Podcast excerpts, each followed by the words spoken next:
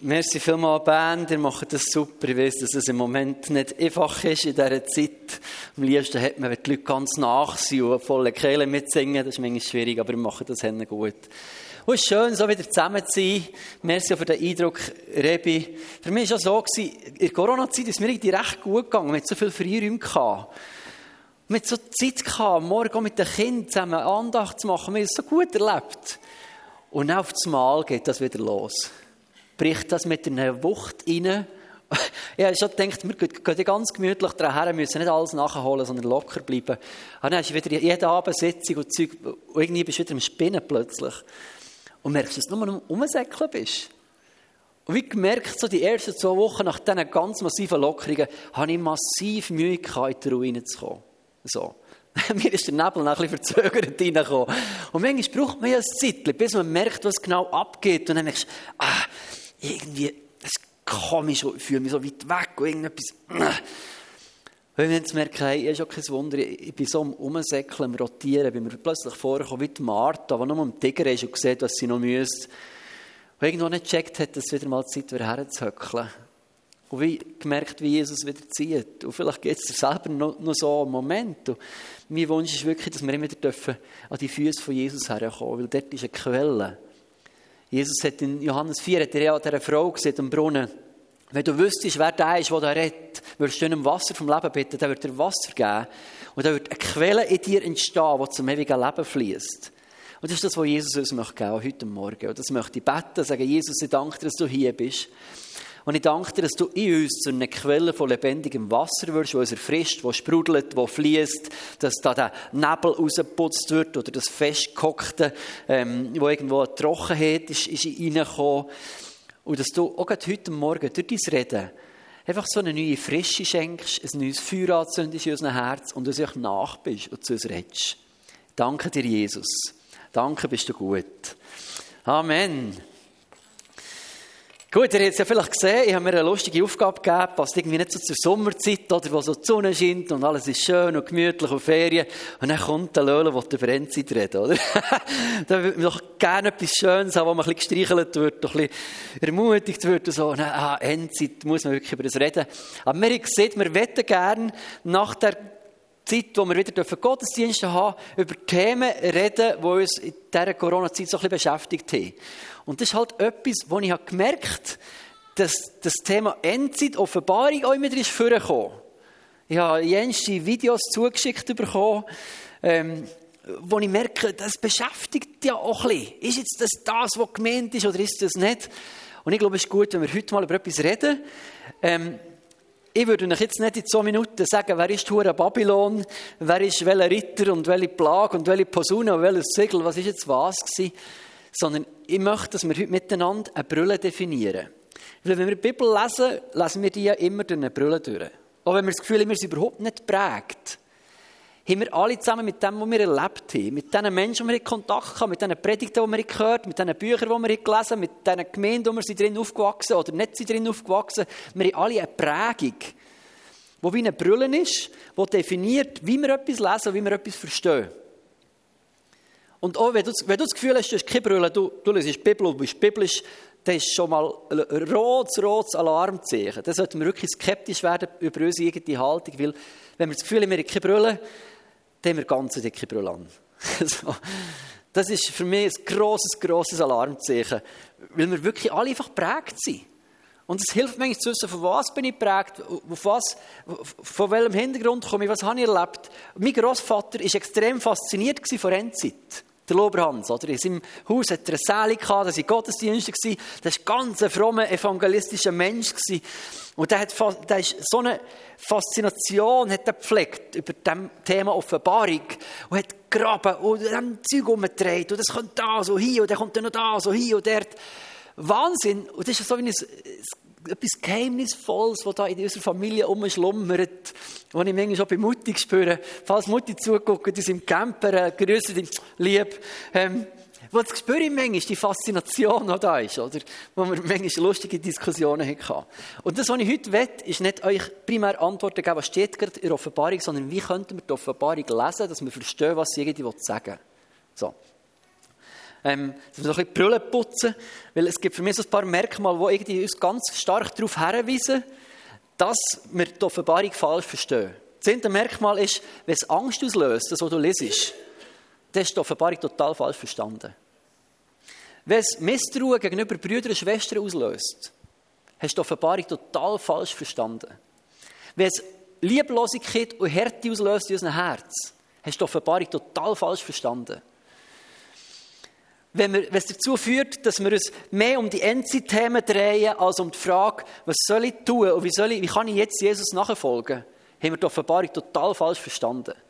Sie hat nie in den Mittelpunkt hineindrängen. So.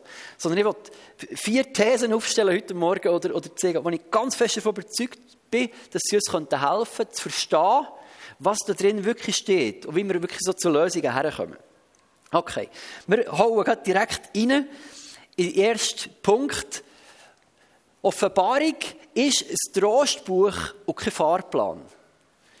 Das, was ich immer wieder feststelle, bei mir selber nicht die Offenbarung lesen, weil es so chronologisch daher kommt, oder es scheint immer so, oder? Dann kommen die sieben Segel, dann die ersten sechs Segel, dann die siebten Segel, dann kommen die Posaunen, und dann kommt Frau und Kinderdrachen. Es scheint alles so einen guten Ablauf zu haben, wo uns Europäer, wo wir so chronologisch ticken, immer verführt in den Punkt dass wir denken, erstens, zweitens, drittens, morgen, übermorgen, in 100 Jahren, in 200 Jahren. Aber die Offenbarung wird definitiv nicht ein starker Fahrplan sein, sondern auf einmal ist ein Trostbuch geschrieben an die Kirche, die leidet. Es ist geschrieben an eine Kirche, die unter Verfolgung leidet. Es ist geschrieben an eine Kirche, die das Leben gelassen aufgrund von ihrem Glauben von Jesus. An eine Kirche, die denkt, wie der Paulus am Anfang hat denkt, Jesus kommt jetzt gerade wieder, oder? Da ist Ostern, und dann ist gerade die Auferstehung, und dann ist gerade Pfingsten, äh, Auffahrt, und dann ist gerade Pfingsten. So. Es ist alles so schnell aufeinander passiert. Und Jesus hat irgendwie auch davon geredet, ich komme dir wieder, seid wachsam. Er hat zwar immer gesehen, das geht lang, aber das hat man irgendwie überhört, weil alles so schnell ist gegangen. Ich dachte, jetzt geht er heute, dann kommt er wieder und dann wartet sie ein Jahr, zwei, drei, vier, zehn, zwanzig, dreißig. So. Und das hier ist wahrscheinlich circa 60 Jahre nach dem Tod oder nach der Auferstehung von Jesus geschrieben worden, die Offenbarung. Es ist ein Killer, der seit 60 Jahren darauf wartet. Morgen, morgen kommt er wahrscheinlich, morgen. Ein paar, die noch gehört haben, dass Jesus sagt, die Generation wird nicht vergehen, bevor ich wiederkomme. Und das so deutet hat, dass er sagt, ihr werdet das persönlich nur erleben, meine Wiederkunft. Und da hat Jesus schon gerade ein bisschen schwierige Aussagen gemacht. Und es nicht einfach gemacht, den Christen, dass sie wissen, ah, easy, es geht noch 2000 Jahre. Er hat schon so Äußerungen rausgelassen, wo du denkst, oh, das ist noch schwierig zu verstehen. Und das ist eine Kille, die leidet. Eine Kille, die irgendwo knurzen kann. Wo der Herodes erlebt, wo vielleicht der Nero erlebt hat oder andere Kaiser, wo massives Zeug erlebt hat. Und in das hinein kommt die Offenbarung als ein Trostbuch, wo immer wieder versucht hat, ähm, dass sie, dass sie nicht versuchen zu verstehen, was ist jetzt genau das für eine Posaune, welcher Ritter ist es das, wie heißt der auch dieser, sondern wo hat versucht, der Kirche zu helfen und den Menschen, die Leiden, äh, Leiden erlebt haben, zu helfen, das in einen größeren Kontext hineinzutun. Sagen, guck, ich bin da. Wir sehen die Frage immer wieder in der Offenbarung, wo die Leute im Himmel vor Gott sind, sagen, Herr, wie lange noch? Wieso muss es passieren? Warum wartest du noch? Das ist die Frage von leidenden Kirchen. Die Frage, die wir als westlich wohlhabende Kirche wenig stellen. Weil uns geht es mega gut, oder?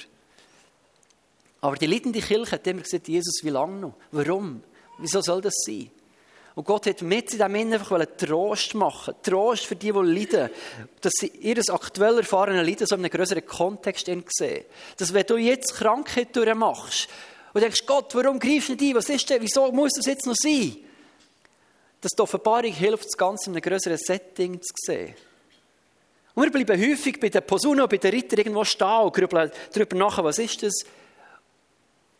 Und das würden wir bei einem Film, den wir gucken, nie machen. Dass wir einfach die mittlere Sequenz, wo die Spannung ist, bleiben wir in Spannung und schalten ab. Und wir gucken den Film fertig und sind froh über das Happy End, das da kommt. Und mir dünkt es manchmal, dass wir bei Offenbarung fast nie zum Happy End durchkommen. dass wir die, die letzten Kapitel 19, 20, 21 manchmal wie ignorieren. Weil das ist das, was die Offenbarung sagen Am Schluss kommt alles gut, Freunde. Am Schluss kommt alles gut. Billy Graham hat gesagt, ah, ähm, ich habe das Buch durchgelesen, kann ich sagen, es kommt gut. ich weiß, wie das Ende wird. Es wird gut. So. Und es hat wahrscheinlich der Wilde, oder wir wissen nicht genau, wer es gesehen hat, hat ein Zitat gegeben, gesagt, am Ende wird alles gut. Und wenn es noch nicht gut ist, ist es noch nicht das Ende. Und das ist die Hauptaussage von Offenbarung, die dich Trost macht, wenn du durch Krise durch musst, wenn du Ungerechtigkeit erlebst, wenn du Krankheit erlebst, wenn Sachen da sind, die nicht dem Himmelreich entsprechen, wenn, wenn Beziehungskonflikte sind, was auch immer. Das ist noch nicht das letzte Wort. Das ist noch nicht das letzte Wort. Seuchen, Plagen, Käfer, Erdbeben, all das Zeug, das ist nicht das letzte Wort. Das sind Geburtswehen. Jesus hat gesagt, das sind Anfänge oder das sind die Wehen. Und, so. und weißt du, wie schlimm dass das wäre, Frauen, die schwanger sind, wenn einfach bei ihren Wehen bleiben stehen und dort aufhören? Die Wehen dienen dazu, dass etwas auf die Welt kommt. Dass etwas geboren wird. Ich weiß nicht, ob Frauen Kraft hätten, zu gebären, wenn sie nicht wüssten, was nachher kommt. Ich musste das nie müssen durchmachen, aber ich musste die Hand herhaben, wo man jemanden reindrückt während der Geburt. Und das hat genug Schmerz ausgelöst für mich. So. Ähm, wenn du weißt, du hast dann etwas davon, aus diesen Venen, bist du bereit, das zu ertragen. Und das ist das, was die Offenbarung macht. Guck, es lohnt sich, habt durch, es kommt gut. Da, da kommt etwas auf die Welt. Wir sind dran, die Welt ist dran, das neue Jerusalem zu gebären im Bild von Jesus aus Matthäus 24 gesprochen, wo er sagt, das ist der Anfang der Wehe, wenn so Zeug passiert, aus anfängt kutten und tun, machen, das sind Zeichen. Jesus hat immer davon geredet, dass es wie Zeichen sind, oder? Was wir da in der, in der Posaune, in den Segel sehen, das sind Zeichen und das sind, das sind Sachen wie Stützregeln, die uns helfen können, zu merken, das sind Zeichen von der Wehe. Seitdem, dass Jesus auferstanden ist von den Toten und gestorben ist am Kreuz, ist Endzeit sowieso abgebrochen. Seitdem liegt die Welt mit der ganzen Schöpfung in der Wehe drin. Und jede Generation vor uns hat die Möglichkeit gehabt, die, die Bilder und die Personen, die Symbole auf ihre Generation anzuwenden. Jede Generation. Nicht erst die, wo der Hitler ist oder der Stalin sondern schon die erste Generation um Herodes, mit dem Nero. Jede Generation hat Sachen gesehen, von dem, was Offenbarung geschrieben ist. Und mir denkt, Jesus, wenn das ein Fahrplan wäre, bin ich ganz fest davon überzeugt, wäre das eindeutiger. Wer ist was? Ich kann sagen, erstens, zweitens, drittens, und jetzt ist es fertig. Aber Jesus hat immer gesagt, es ist gar nicht an euch zu wissen, was genau wann kommt. Sondern ich gebe euch Zeichen, wo ihr euch daran orientieren könnt. Stützrädchen, wir müssen nicht wissen, es ist morgen und übermorgen. Wir wissen, welcher Zeit stehen wir ungefähr. So.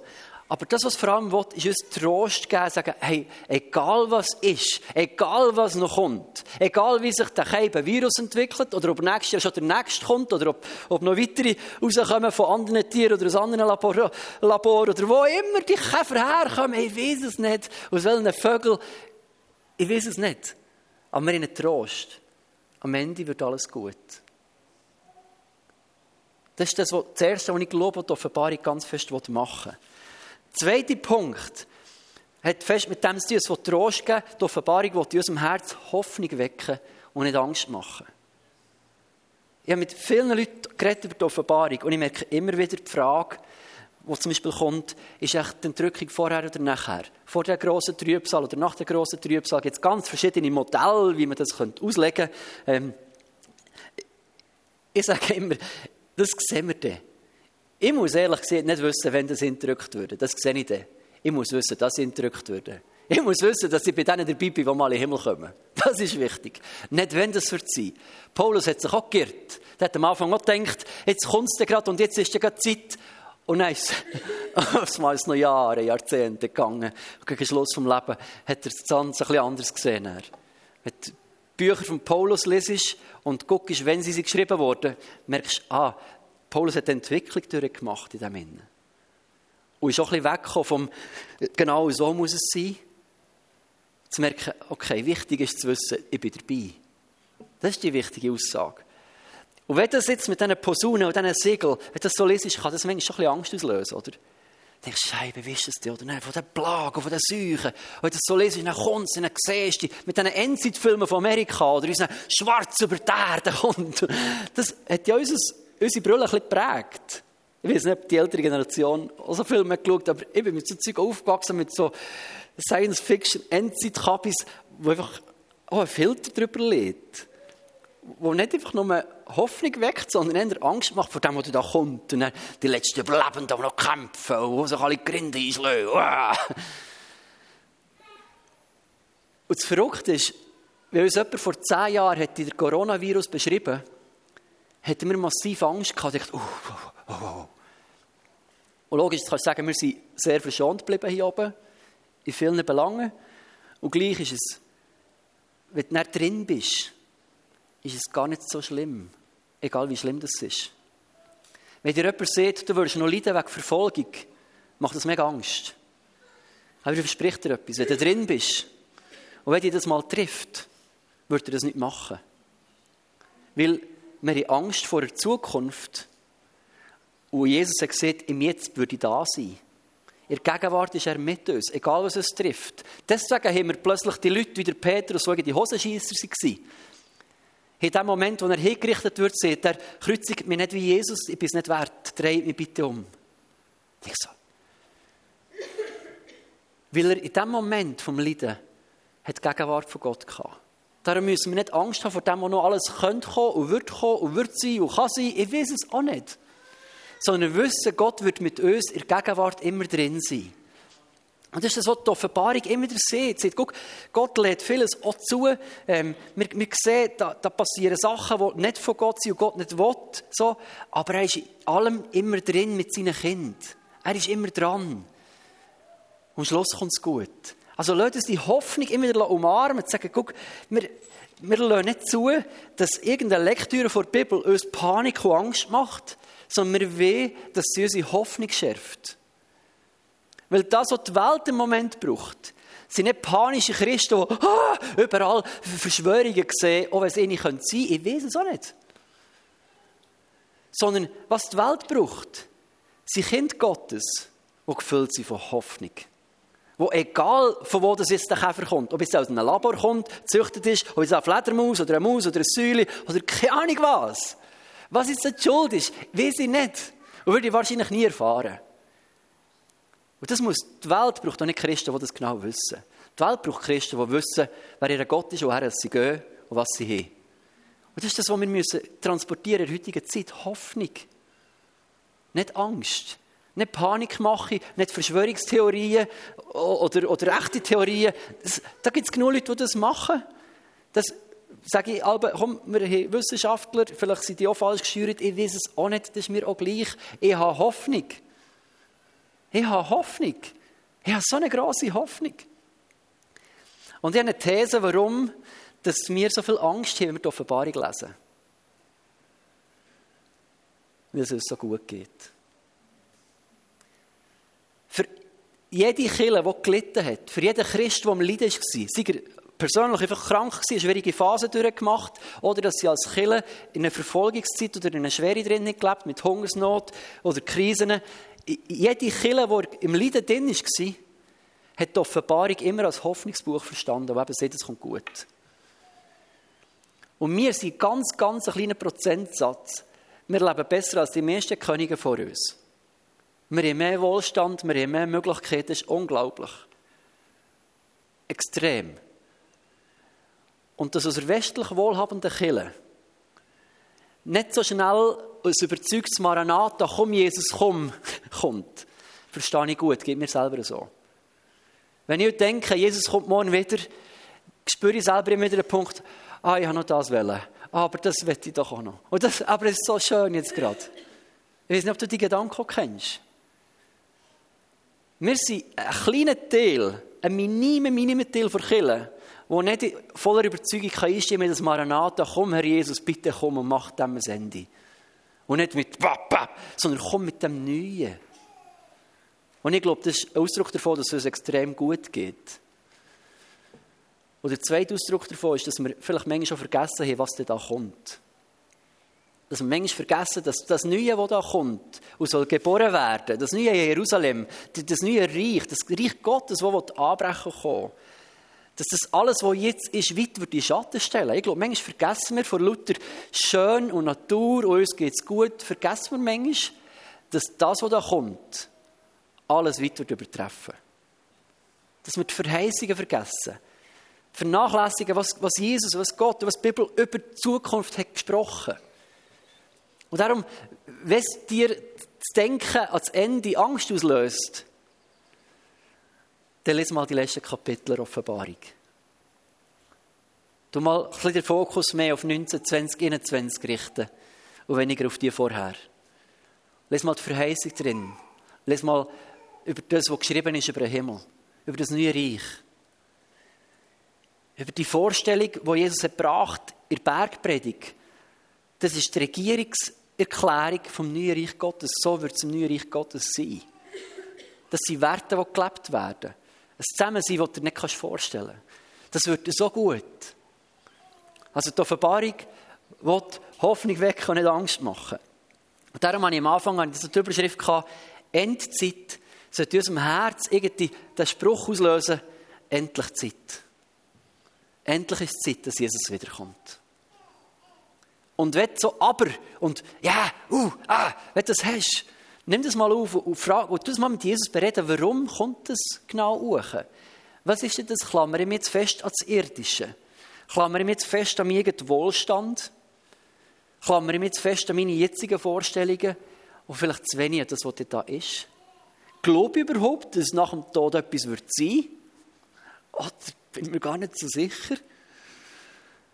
Und das kann schon etwas so reflektieren in unserem Herz, das ganz gesund ist, dass wir das mal zulassen. Die Frage, warum habe ich Mühe der Vorstellung, wenn Jesus morgen wiederkommt? Macht er Mut? Wir haben jetzt viel Zeit. Wir machen jetzt drei Wochen keinen Gottesdienst. Da haben wir viel Zeit, um über das nachzudenken. Was, was passiert genau in meinem Herz? So. Und Jesus gibt so eine spannende Aussage, Matthäus 24, erzählt er die Zeichen, die da kommen, die, die Anfänge der Wehen. Er hat von Plagen, von Seuchen, auf dem Zeug. Und, wenn ihr das seht, wie es seine Anweisung ist, wenn ihr das seht, dass es passiert, dann habt eure Augen auf. Also, dann freut euch. Dann lasst Hoffnung euch kommen. Lasst noch von dem nicht niederschmettern, sondern hebt eure Augen. Weil ihr wisst, so, Lasst nicht zu, dass irgendwie die Stürme in der Welt dazu führen, dass wir zwar Angst haben und Krisen schieben und wissen was, sondern alles, was mit Endzeit zu tun hat, soll dazu führen, dass unser Blick auf ihn gerichtet wird, auf die Ewigkeit und Hoffnung uns freigesetzt wird. Das ist das, was die Offenbarung tun mit unserem Herz. Darum hebt eure Augen. Das müssen wir manchmal auch ein bisschen üben, muss ich mir selber immer wieder sagen. In Momenten, wenn ich dann aber wieder Komödie habe mit dem Rücken und mich fast nicht bewegen kann, geht es mir das ringer, ganz ehrlich. Geht es mir ringer, mich auf, auf das Freuen, wenn Jesus wiederkommt. Und wenn ich wieder das Gefühl habe, ich stecke im Saft durch Blüte, jetzt habe ich Kraft und alles geht wieder, dann denke ich manchmal, ah, ich nehme noch ein bisschen. Aber das, was da kommt, ist besser als das, was jetzt ist. Dritter Punkt, der uns vielleicht hilft, Brüllen zu putzen ist, dass die Offenbarung irgendwie möchte helfen, unser Vertrauen in Vater zu stärken und nicht Misstrauen schüren.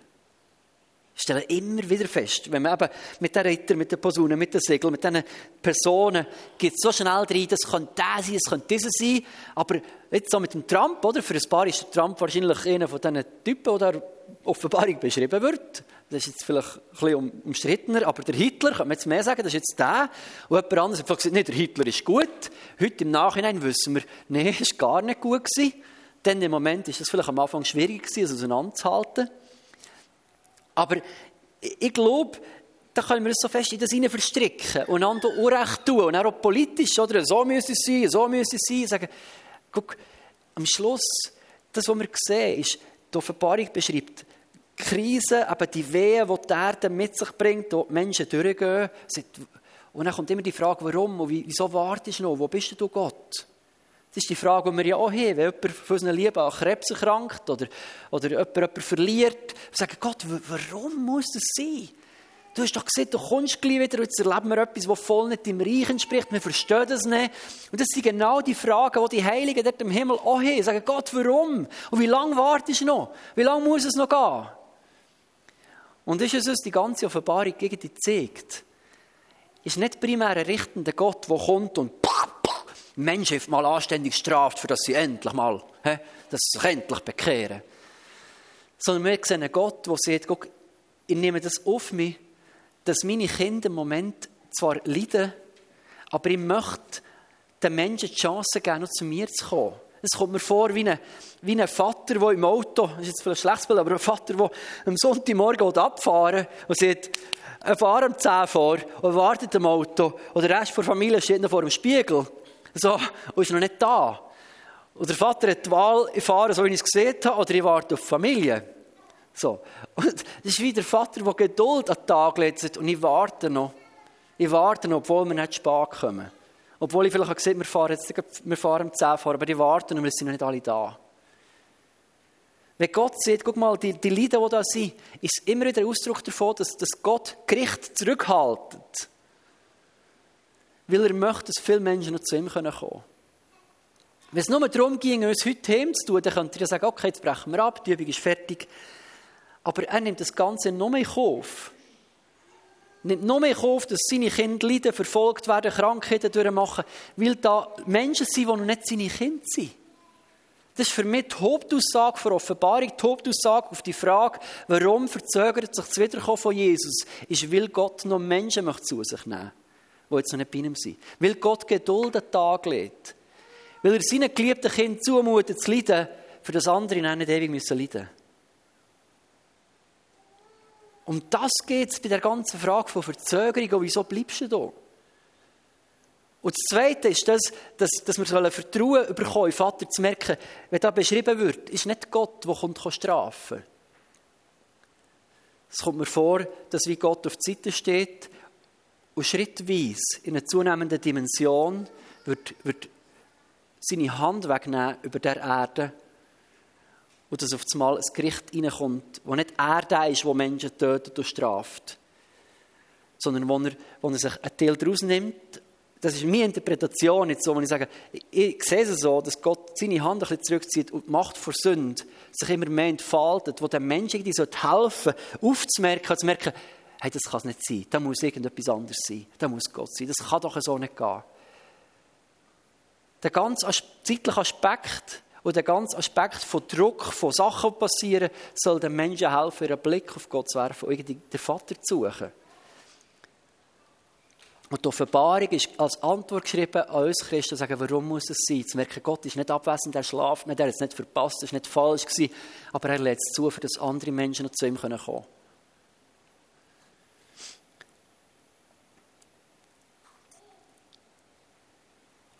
Und ich glaube, wirklich bei Überzeugung, ich muss nicht genau wissen, der oder dieser ist jetzt der Antichrist oder das ist jetzt Hure Babylon. Ich muss gut können unterscheiden als Christ. Ich muss wissen, welche Mächte wirken, wie funktioniert das. Ist es göttlich oder ist es nicht göttlich? Was passiert hier? Ich muss mein Herz können steuern.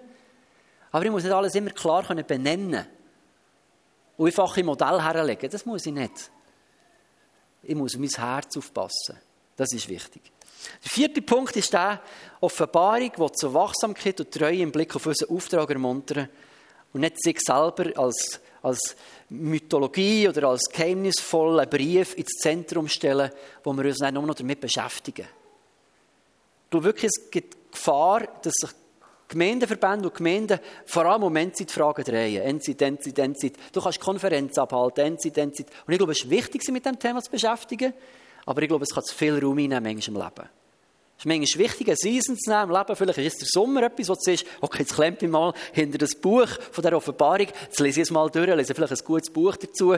So, stelle mich dem mal. Aber unser Leben sollte nicht um die Offenbarung drehen. Sondern die Offenbarung, durch das, dass sie unser Vertrauen in Vater weckt und stärkt, durch das, dass sie Hoffnung weckt, hilft sie uns, durch unseren Auftrag unterwegs zu sein. Das, was Jesus primär wollte. Und da kannst du die ganze Endzeit von, von Matthäus 24 bis 25, kannst gerne mal durchnehmen, wenn du mit der Offenbarung fertig bist, oder vorher, oder parallel dazu, wo Jesus darüber redet, ähm, wie die Endzeit wird sein. Das ist die Aussage von Jesus, das andere ist Schreiben von Johannes, oder? Und die Kernaussage von Jesus zum Thema Endzeit ist immer darum, wacht und seid bereit. Matthäus 24, er bringt die Geschichte vom Bösen auf dem treuen Knecht. Und sagt, es war ein Herr, der war abwesend und ist wiedergekommen. Und sagt, der eine hat gepennt und nichts gemacht, oder der andere war immer noch in seinem Auftrag dran. Gewesen.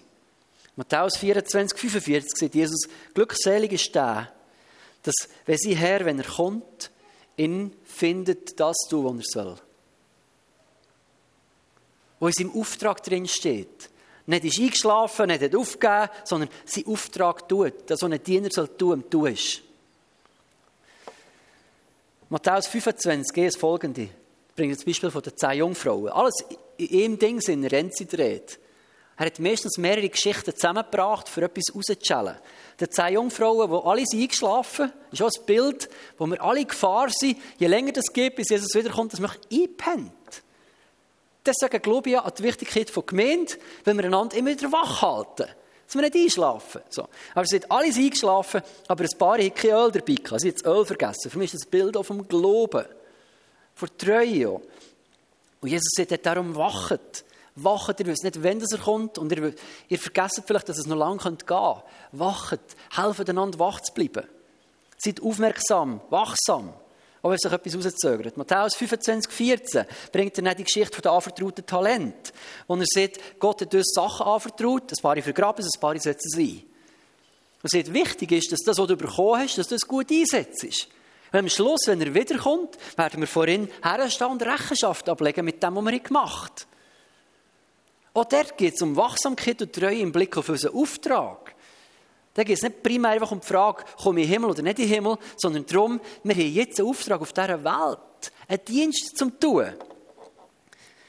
Matthäus 25, 31 redet dann von dem Endgericht, wo, wo es nicht darum geht, dass nicht einfach, entweder kommst du in den Himmel oder nicht, entweder hast du es knapp geschafft oder nicht, sondern es gibt auch Belohnung oder nicht Belohnung. Je nachdem, wie wir mit Sachen umgegangen. Und die Kernaussage für ganz Endzeit sehe ich da drin, dass Jesus sagt, hey, lasst euch das nicht nehmen, was Gott euch gibt. Euch ist etwas anvertraut worden. Und wachsam bleiben heisst nicht, dass wir als Gemeinde müssen wachsam sein und alles in den Zeitungen untersuchen und sofort Mann Finger sagen, Achtung, nicht von Gott, Achtung, Achtung, dass wir so in einer Panik hin sind. Sondern Wachsamkeit geht vor allem gegen in unser Herz. Dass wir auf unser Herz aufpassen. Und wachsam sein, dass wir nicht einschlafen. Wachsam sein, dass wir nicht aufhören dienen. Wachsam sein, dass wir nicht aufhören nachfolgen. Wachsam sein, dass wir die Hoffnung nicht verlieren. Wachsam sein, dass wir die Liebe nicht verlieren. Das ist die Wachsamkeit, die die christliche Kirche braucht. Besonders in einer Zeit wie jetzt, wo wir in der Schweiz in einem säkularen Staat leben. Wir, wir sind lange kein christlicher Staat mehr, aber das der Boden war. Und dass es sich lohnt, für die christlichen Werte zu kämpfen, bin ich überzeugt. Aber die Wachsamkeit ist primär gegen ihn gerichtet und nicht primär gegenüber dem Staat. Ich glaube, da werden wir punktuell wichtige Aufgaben haben. Ähm, das hat der Bonhoeffer erlebt und hat das so gedeutet, dass er, ich fühle mich verantwortlich, dem Hitler ein Bänkel ins Speichen zu schießen. Er gesagt, ich glaube, das ist der Auftrag von Kirche, den Staat zu korrigieren. Ähm, ich glaube, das ist der Auftrag auch von Kirche. Aber das ist nicht der Hauptauftrag von Wachsamkeit. Sind wir immer nur die negativen Christen, die sagen, das ist nicht gut, das ist nicht gut, das ist nicht gut, pfui, pfui, pfui. Ich glaube, das ist ein kleiner Teil der Wachsamkeit. Der größere Teil ist gegen ihn. Dass wir auf unser Herz aufpassen. Dass wir einander gegenseitig ermutigen. Für das wir mit diesen Menschen, die dran sind, in Liebe, in Nächstenliebe, im Glauben, in Hoffnung unterwegs sind. Ich glaube, das, das ist ein zentraler Punkt, wo immer darauf hergehen soll.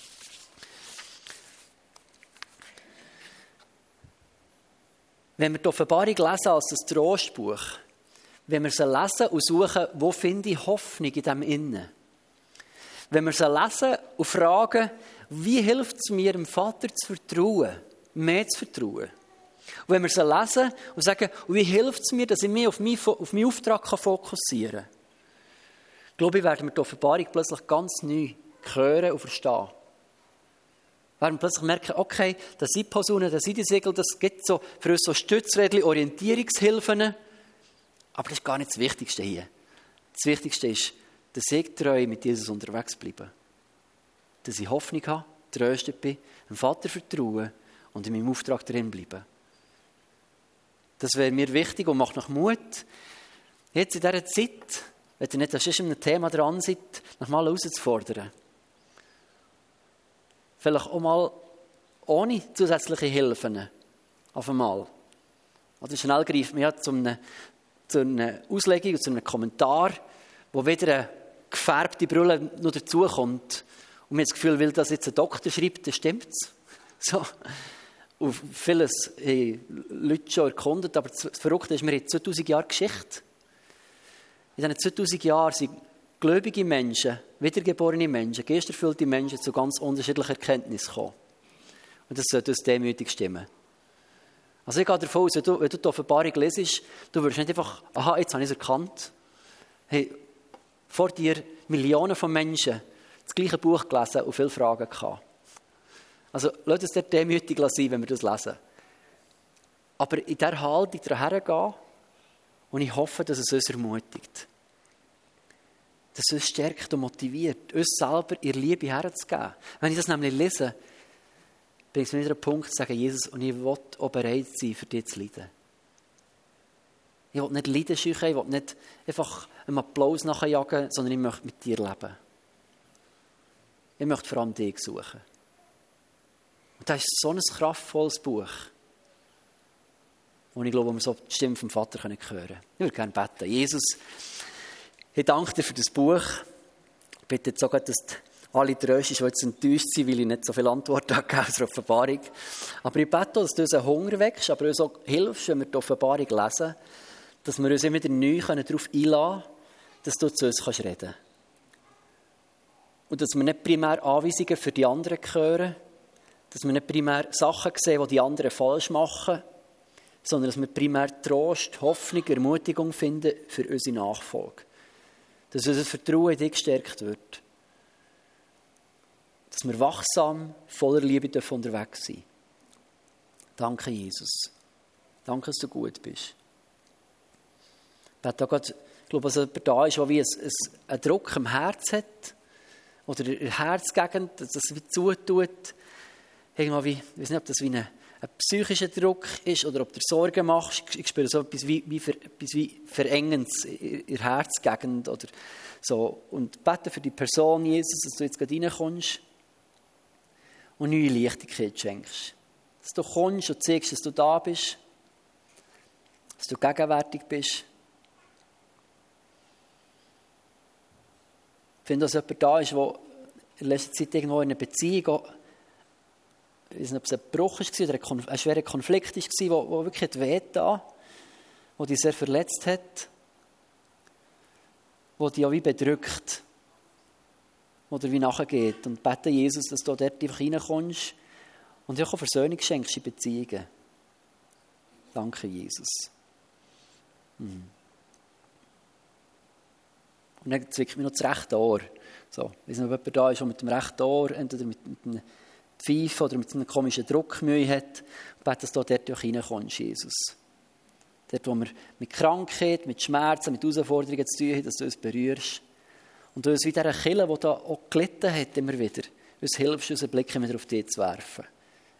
Inmitten von Leiden, inmitten von Fragen, inmitten von Problemen, von Unklarheiten, von Verwirrung, von schwierigen gesellschaftlichen Situationen, dass wir immer wieder unseren Blick auf dich richten und du siehst, die auf dich schauen, die werden strahlen vor Freude.